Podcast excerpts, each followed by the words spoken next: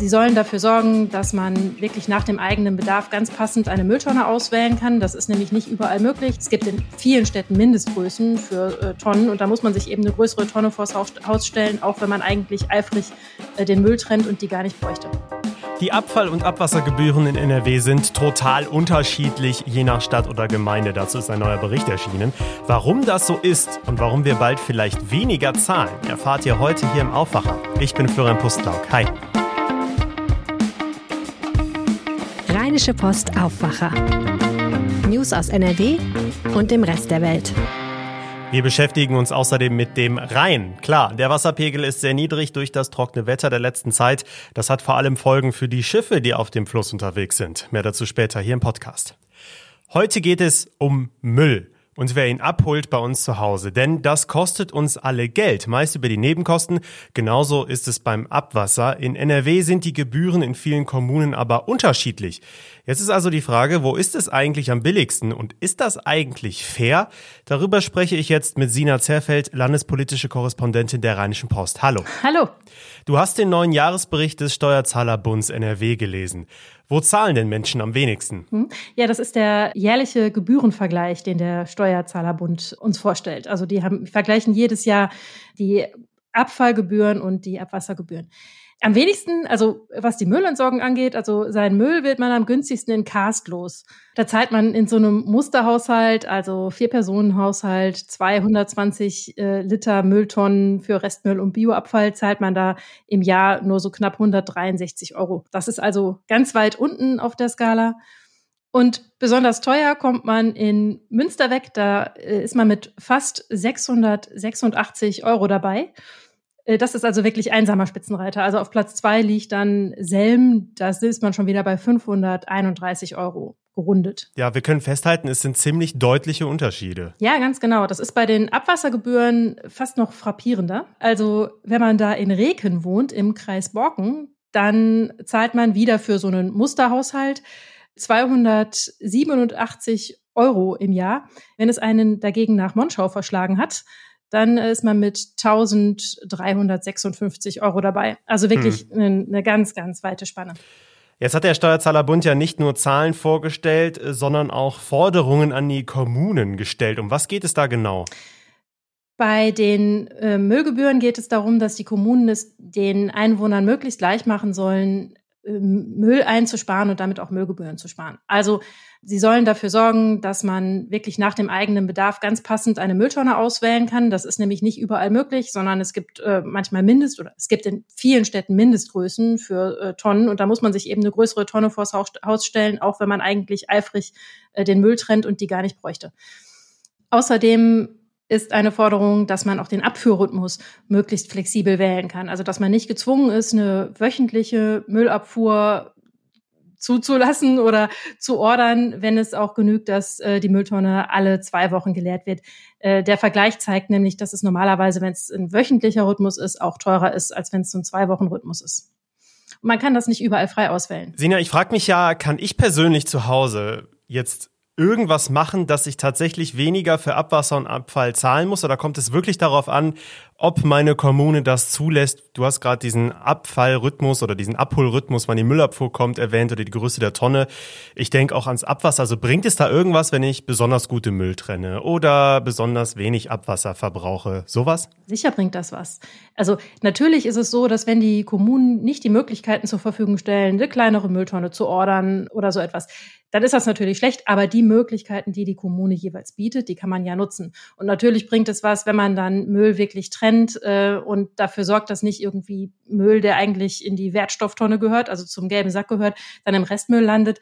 Dann hat man im Endeffekt äh, weniger Abfall. Wo der Müll gewogen wird in den Kommunen, kommt es äh, auch auf jeden Fall zum Tragen, wenn man einfach die Tonne nicht ganz so voll hat. Also von daher klar, natürlich das eigene Verhalten, was Mülltrennung betrifft und wie sehr man Müll vermeidet, das kommt schon zum Tragen. Und beim Abwasser ist es ja auch so, wenn ich weniger Wasser verbrauche, wird dann auch weniger Abwasser berechnet. Also auch da kann man sparen. Ich glaube ja, das ist ein Thema, was viele gar nicht so richtig auf dem Schirm haben. Also auch, dass man da aktiv sparen kann. Ich habe am Anfang gesagt, das wird meist über die Nebenkosten abgerechnet. Ähm, das ist ja auch etwas, die genaue Zusammensetzung. Da kriegt man einmal im Jahr so ein Schreiben, das heftet man dann im Zweifel ab, hat es nie durchgelesen. Das ist was, was man gar nicht so richtig im Blick hat, oder? Das würde ich voll und ganz zustimmen. Ich glaube, das ist auch nichts, womit man sich jetzt leidenschaftlich gern beschäftigt. ja, das äh, kann ich mir gut vorstellen. Bei mir zu Hause, ich habe das Schreiben, glaube ich. Glaube ich, ne? kann ich nicht garantieren. es gibt ja auch noch einen offenen Rechtsstreit um die Abwassergebühren.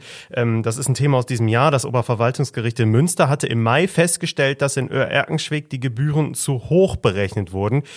Jetzt geht das Ganze vielleicht noch vor das Bundesverwaltungsgericht. Ähm, jetzt ist die Frage, was für Konsequenzen hätte es, wenn dieses Urteil tatsächlich rechtskräftig würde? Das wird recht weitreichende Konsequenzen haben, wenn das passiert. Die Städte und Gemeinden selbst rechnen damit, dass wenn es so kommt, also die sind jetzt schon dabei, ihre Gebühren zu überprüfen. Nach diesem Urteil vom Mai ging man eben davon aus, das ähm, wird jetzt wahrscheinlich so kommen. Und wie ähm, stark das die städtischen Haushalte dann beeinträchtigen wird, das kann jetzt im Moment noch keiner sagen. Aber es kommt halt darauf an, welche Berechnungsgrundlagen man vorher zugrunde gelegt hat. Und dieses Urteil von Oerkenschweck, das besagt, dass die, ähm, das ist so eine, Musterklage. Und äh, da ist ein Kläger gegen ein Verfahren vorgegangen, das aber viele Kommunen anwenden. Und deswegen hat das auch so, welche, so große Auswirkungen auf viele andere Kommunen, die das da sehr aufmerksam betrachten. Da ist das Gericht davon ausgegangen, dass die Abwassergebühren zu hoch berechnet sind, weil unter anderem in den Kalkulationen von der Stadt Oerkenschwick ähm, bestimmte Zinssätze zu hoch angesetzt worden sind. Das machen jetzt aber viele Kommunen so und jetzt müssen alle gucken, wie hoch setzen wir unsere Zinssätze denn jetzt eigentlich an und wenn das so kommt, dass dieses Urteil dann auch rechtskräftig wird, hat das Auswirkungen darauf, wie Kommunen ihre Abwassergebühren berechnen können, ähm, realistisch betrachtet, ne, damit sie sich rechtssicher verhalten. Ja, ein Thema, was am Ende uns alle betrifft. Vielen Dank, Sina Zerfeld. Sehr gerne. Einen Artikel dazu findet ihr auch bei uns in den Show Notes. Da stehen zum Beispiel weitere Spitzenreiter in Sachen besonders billige oder besonders hohe Abfall- und Abwassergebühren. Kommen wir zum zweiten Thema heute. Gestern hat es bei uns in NRW ja endlich mal wieder ein bisschen länger geregnet. Ja, davor aber ganz lange nicht. Und das sehen wir. Zum Beispiel im Garten, in Parks. Die Natur braucht überall Wasser. Aber auch die Schifffahrt hat ein Problem. Die Flüsse bei uns, die haben viel zu wenig Wasser. Vielleicht habt ihr einen bei euch im Ort. Schaut mal rein. Die sind so niedrig wie lange nicht und teilweise fast komplett versiegt, zumindest die kleineren Bäche. Wir wollen mal über den größten Fluss bei uns sprechen, den Rhein. Und das hat Jörg Isringhaus für uns im Blick. Hallo Jörg. Hallo. Wie sieht's denn aktuell aus mit dem Rhein? Ja, also der führt ziemlich wenig Wasser zurzeit und zwar äh, so wenig wie eigentlich sonst nur in den sogenannten Niedrigwassermonaten. Die sind aber August, September, Oktober so in dem Dreh und jetzt für den Juli ist der Rhein ziemlich leer. Also bei Düsseldorf liegt der Rheinpegel derzeit bei rund 76 Zentimetern sollte eigentlich laut äh, Wasser- und Schifffahrtsamt rein so zwischen 1,50 Meter und 3,50 Meter liegen, also deutlich darunter. Ja, worauf hat das jetzt aktuell Auswirkungen? Also es hat zunächst mal Auswirkungen für die Binnenschifffahrt. Die können einfach ihre Schiffe nicht mehr so beladen wie sonst. Nur 30 bis 50 Prozent Ladung können sie aufnehmen ähm, weil sie sonst einfach zu großen Tiefgang haben. Und äh, das hat natürlich Konsequenzen, weil sie entweder äh, ihre Fracht verteilen müssen auf mehrere kleinere Schiffe oder weil einfach viel weniger äh, Ladung eben bei den Kunden ankommt. Ja, Stichwort Klimawandel. Ähm, müssen wir uns jetzt darauf einstellen, dass das immer wieder so kommt? Das kann man wohl so sagen. Das ist wahrscheinlich auch so. Also ich habe gesprochen mit einem Gewässerkundler beim Wasser- und Schifffahrtsamt und der hat gesagt, ja, kann man wahrscheinlich von ausgehen, ist halt eine Folge der anhaltenden Trockenheit in diesem Jahr. Äh, sehr wenig Niederschlag hat es gegeben, wissen wir alle. Und zwar jetzt wieder eigentlich über viele Wochen. Hat jetzt gerade mal wieder ein bisschen mehr geregnet, äh, auch in Süddeutschland. Dadurch könnte es sein, dass sich die Lage zum Beispiel an diesen ähm, schlimmeren Engstellen, das ist so nah Koblenz, dass sich da die Lage vielleicht in den nächsten Tagen wieder etwas entspannt weil der Rhein wieder ein bisschen mehr Wasser führt, aber das kann auch sein, dass es nur von kurzer Dauer ist, weil auch in den nächsten zehn Tagen gibt es keinen Regen. Also insofern ja, wahrscheinlich Klimawandel. Ja, und das kann ja natürlich auch noch schlimmer werden in nächster Zeit. Zudem der Rhein ja auch nicht davon profitiert, dass viele kleinere Flüsse in ihn reinfließen, denn auch die haben ja derzeit viel zu wenig Wasser. Ähm, Jörg, seit Jahren kommt immer wieder auch die politische Forderung, den Rhein generell tiefer zu machen, 30 Zentimeter zum Beispiel, äh, auch für die Schifffahrt. Jetzt kommt diese Forderung natürlich wieder auf. Genau, das ist jetzt äh, wieder ins Gespräch gekommen, ist eine Forderung, die schon länger existiert von verschiedenen Seiten, unter anderem von der IHK Niederrhein. Die fordern das schon länger, damit äh, halt auch größere Binnenschiffe während dieses sommerliche, sommerlichen Niedrigwassers fahren können. Ähm, das äh, stößt aber bei Naturschützern äh, nicht auf große Gegenliebe. Da gibt's äh, Expertisen, die auch schon vor Jahren angestellt wurden, die sagen, nein, das hat viel zu große Folgen für die Flussökologie, also für den Lebensraumfluss und auch für die Lebensräume drumherum. Also man geht davon aus, dass der Wasserspiegel sinken könnte, äh, der Grundwasserspiegel in den Auen äh, am, am Flussufer äh, und sich das dann eben dort auswirken würde. Also ähm, da, das, äh, da kann man auch nicht schlussendlich sagen, was jetzt, äh, was jetzt wirklich sinnvoll ist. Äh, also ich glaube, da müsste man dieses Thema noch äh, deutlich weiter vertiefen. Das ist definitiv noch nicht zu Ende diskutiert. Ähm, zum Schluss noch eine Frage zu der Binnenschifffahrt selber. Also wenn jetzt so ein Schiff zum Beispiel plant, in der nächsten Woche den Rhein zu nutzen, äh, wie läuft das eigentlich mit den Prognosen der Wasserstände, also dass das Schiff wirklich auch nicht stecken bleibt? Nein, ich glaube, das ist, es gibt ja äh, Vorhersagen für diese Wasserstände. Also die, ähm, die Binnenschiffer können sich darauf einstellen, so ein bisschen zumindest, ähm, wie das aussehen wird. So ganz genau ist es nicht, aber dieses, äh, die Bundesanstalt für Gewässerkunde, die hat gerade zwei neue Vorhersagemodelle vorgestellt, wo sie halt äh, ein bisschen langfristiger ähm, vorhersagen, nämlich 14 Tage im Voraus, wie sich der Wasserstand entwickelt. Und äh, insofern äh, muss sich da nicht erst ein Schiff festfahren, das ist ja äh, auch nicht so doll für alle Beteiligten, sondern die gucken einfach, äh, das äh, ist die prognostizierte Entwicklung und entsprechend beladen wir unsere Schiffe. Also so sieht es dann, glaube ich, aus. Also äh, das sind sicherlich immer schon ein paar Zentimeter, die dann entscheidend äh, sein können, aber die Binnenschifffahrt, die weiß schon damit umzugehen, denn es ist ja jetzt, wir mal, so gesehen, eine Situation, die auch jedes Jahr immer wieder auftaucht, aber unter Umständen halt jetzt immer früher im Jahr auftaucht und möglicherweise immer extremer wird. Vielen Dank, Jörg Isringhaus. Gerne. Wenn ihr mehr dazu wissen wollt, dann schaut doch gerne bei uns in den Show Notes vorbei.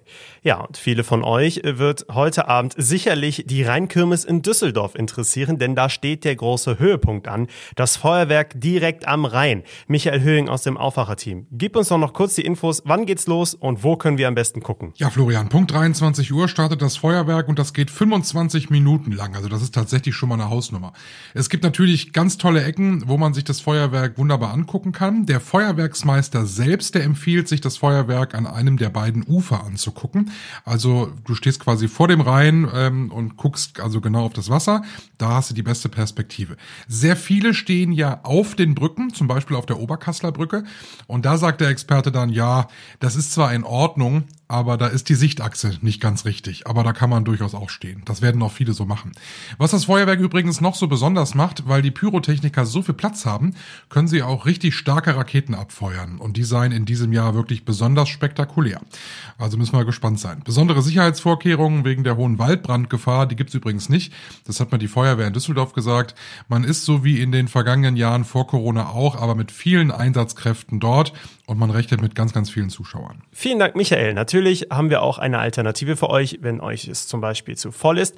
Wie jeden Freitag gibt es einen Kulturtipp bei uns hier im Aufwacher. Und Lothar Schröder hat heute zwei Tipps für euch, die ihr auch locker mit dem 9-Euro-Ticket erreichen könnt. Ohne Umstieg in nur eineinhalb Stunden gelangt man etwa nach Münster, der früheren Stadt der Wiedertäufer und der heutigen Stadt natürlich der Studierenden. Was es zu sehen gibt in Kürze, natürlich sind das die großen, tollen Kirchen, der Dom oder auch St. Lamberti.